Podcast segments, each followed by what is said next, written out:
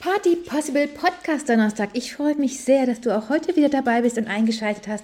Mein Name ist Nadine Dora und heute geht es in dieser Folge um die meistgestellte Frage an mich als Gastgeberin. Ich verdränge das immer so ein bisschen und vergesse das auch zwischendurch immer, weil ich immer denke, ah, es ist schon wichtig, einfach so in die andere Richtung zu gehen. Also gar nicht in diese Fails, worum es nämlich heute geht, sondern in das, was man perfekt machen kann. Nun, da diese Frage jedoch immer wieder auftaucht, werde ich heute beantworten, was die größten Fails eines Gastgebers sind. Wir starten von vorne nach hinten und die Top 3 sind und bleiben und sind mir sowohl privat als auch beruflich schon nicht nur einmal passiert. A. Unpünktlichkeit des Gastgebers selbst. Also zu spät zu seiner eigenen Party zu kommen, ist einfach unangenehm und geht überhaupt gar nicht. Gäste warten zu lassen, egal ob das nur ein oder zwei Personen sind, die man zum Beispiel zum Essen eingeladen hat, die dann vor verschlossener Tür bestenfalls noch im Kalten warten müssen, bis der Gastgeber selbst sich bequemt aufzutauchen, ist genauso unangenehm wie in großer Gesellschaft, wenn sich eben so eine Menschentraube vor dem Haus, der Wohnung, der Location des Gastgebers vorfindet. Also sowohl als auch, sowohl im Restaurant als auch zu Hause ist das einfach dieses absolute No-Go und trotzdem an Platz 1 des am häufigsten wiederholten Fehlers, der so im Allgemeinen immer mal wieder auftaucht. Platz 2. Ah, unfassbar, wahnsinnig unangenehm. Das Streiten der Gastgeber. Also dem Ehepaar, das eingeladen hat, dem Pärchen, das eingeladen hat. Oder auch dem Geschwisterpaar, egal ob es sich interfamiliär bewegt oder aber ob das Freunde sind, die gemeinsam eine Party schmeißen und ihre Bekannten und Freunde und Liebsten zusammen einladen. Es ist so unfassbar unangenehm, wenn diese beiden ich würde jedoch sagen, das ist am meisten der Fall bei Pärchen, bei Ehepaaren, bei Pärchen, also direkt in dieser Verbindung. Das ist so unfassbar unangenehm, wenn die sich dann vor ihren Gästen streiten. Und auch das ist mir wirklich nicht nur einmal passiert, nicht nur privat, sondern auch beruflich, dass sich dann bei der Festlichkeit das Pärchen ihr richtig in die Haare bekommt oder gegenseitig anschreit. Und das ist so ein No-Go, wo ich denke, oh, also schlimmer kann diese Atmosphäre doch jetzt wirklich nicht werden, oder? Und ja, genau so ist es. Schlimmer kann es nicht werden. Und trotzdem ist es die, dieser zweite Platz, der von mir belegt wird, nicht nur ob des Verhaltens, sondern leider auch ob der Häufigkeit, wie oft das auftritt. Grausam.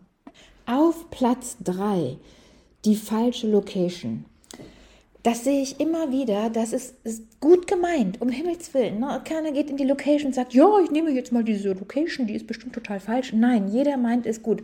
Und trotzdem passiert dieser Fehler so häufig, weil man, wir, Gäste, Gastgeber, einfach da nicht weiterdenken. Warum beziehe ich hier die Gäste ein? Weil es meist aufgrund einer guten, mm, eines guten Ratschlages oder einer Empfehlung passiert, dass Gastgeber die falsche Location buchen. Wie kommt das jetzt zustande? Denn der eine war ja sehr zufrieden da. Kann ich dir sagen, es ist nicht machbar, dass du die gleiche Location buchst für eine Hochzeit wie zum Beispiel für einen 30. Geburtstag. Warum ist das so?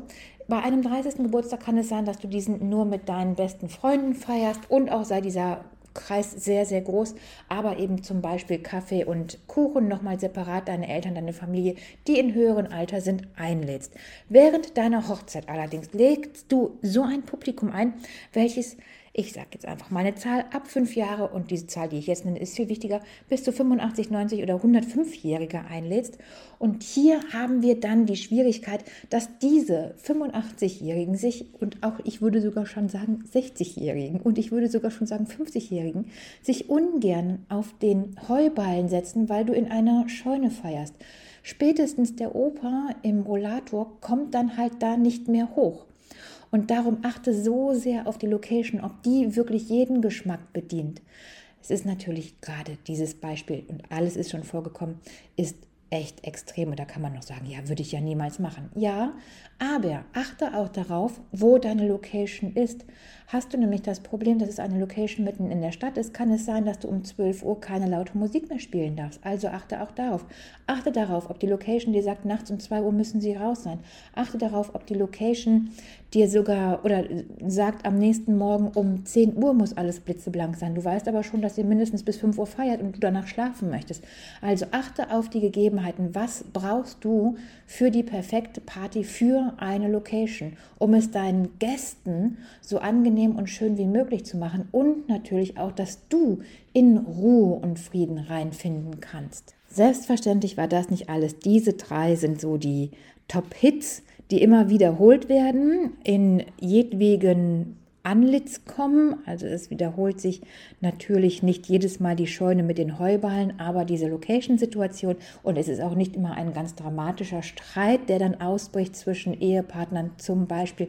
Es kann auch einfach ein dieses in der Luft liegen sein. Ne? Ist halt mal ein fieses Wort gesagt oder mh, mm, schnell irgendeinen Spruch gedrückt und auch das, da denkt man einfach als Gast, oh Gott, ich möchte am liebsten wie unangenehm im Boden versinken und Hashtag Fremdschämen. Ne? Das heißt, natürlich kommt es immer nicht ganz hoch ähm, potenziert, sondern in jedweder Möglichkeit. Trotzdem haben wir natürlich noch weitere Fails. Einer dazu oder einer, der dazugehört, und den will ich wirklich auf Platz 4 einordnen, ist nicht ausreichendes Essen, dicht gefolgt von kaltes Essen. Nicht ausreichendes Essen erleben wir sehr oft als Caterer, denen dann gesagt wird, ja, 50 Personen kommen, komm, reicht, wenn wir für 40 bestellen. Nein. Also wir sind so weit weg davon, so große Portionen zu machen, dass man, Achtung, bei 50 Personen, es werden nur 40 bestellt, sind das 20 Prozent weniger, die wir dann jetzt zusätzlich gemacht hätten. Ja, also das wären 10 Personen, 20 Prozent mehr, die davon essen könnten, als das, was bestellt war. Das tut keinem gut. Das tut der Umwelt nicht gut, das tut den Gästen nicht gut.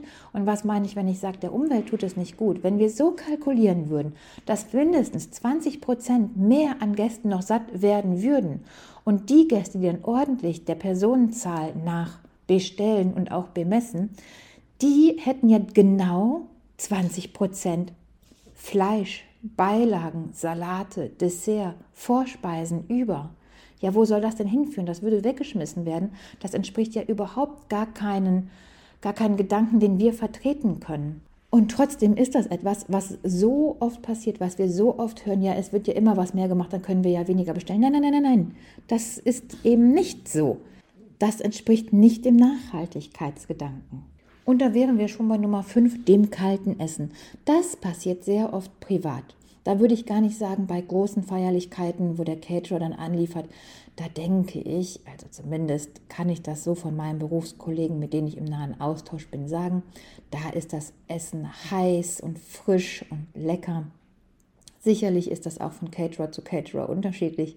Für die, die ich kenne oder auch für uns kann ich da echt die Hand ins Feuer legen und sagen, das Essen kommt heiß an, es hält noch frisch und heiß mit den Rechauds, die wir anliefern, sodass dieses, würde ich jetzt einfach mal behaupten, eingeschränkt ist auf die private Party, zu der der Gastgeber dann selber kocht. Und es ist so oft, dass einfach Gastgeberinnen nicht wissen, wie sie kochen können, dass sie das Menü heiß auf den Tisch bringen und trotzdem Zeit mit ihren Gästen verbringen. Und das kommt entweder in die eine Richtung oder in die andere Richtung so häufig vor. Das wäre dann nämlich der sechste Punkt. Damit möchte ich diese Liste auch schließen. Der fünfte Punkt ist Essen kalt auf den Tisch bringen. Das sind dann die Gastgeber, die sagen, gut, ich bereite alles vor, es ist alles fertig, ich möchte von meinen Gästen nicht mehr weggehen, ich möchte mich um diese kümmern. Gedanke sehr, sehr gut, Ausführung furchtbar, Katastrophen schlecht. Und der nächste Punkt, das ist nämlich Punkt 6, ist dann, ich bin in der Küche, ich mache alles frisch, ich esse, ich äh, serviere mein Essen heiß, aber vernachlässige in dem Moment meine Gäste und bin eben nicht für sie da. Und diese sechs Punkte, so genau in dieser Reihenfolge, wie ich es jetzt genannt habe, das sind die größten Fails, das sind die größten Dinge, die sich immer wiederholen und die Gastgeber einfach falsch machen, wo sich der Gast nicht wertgeschätzt fühlt. So, ich denke, das ist ein schönes Thema mal gewesen. Alle Fragen sind beantwortet. Ich freue mich sehr auf die nächste Woche.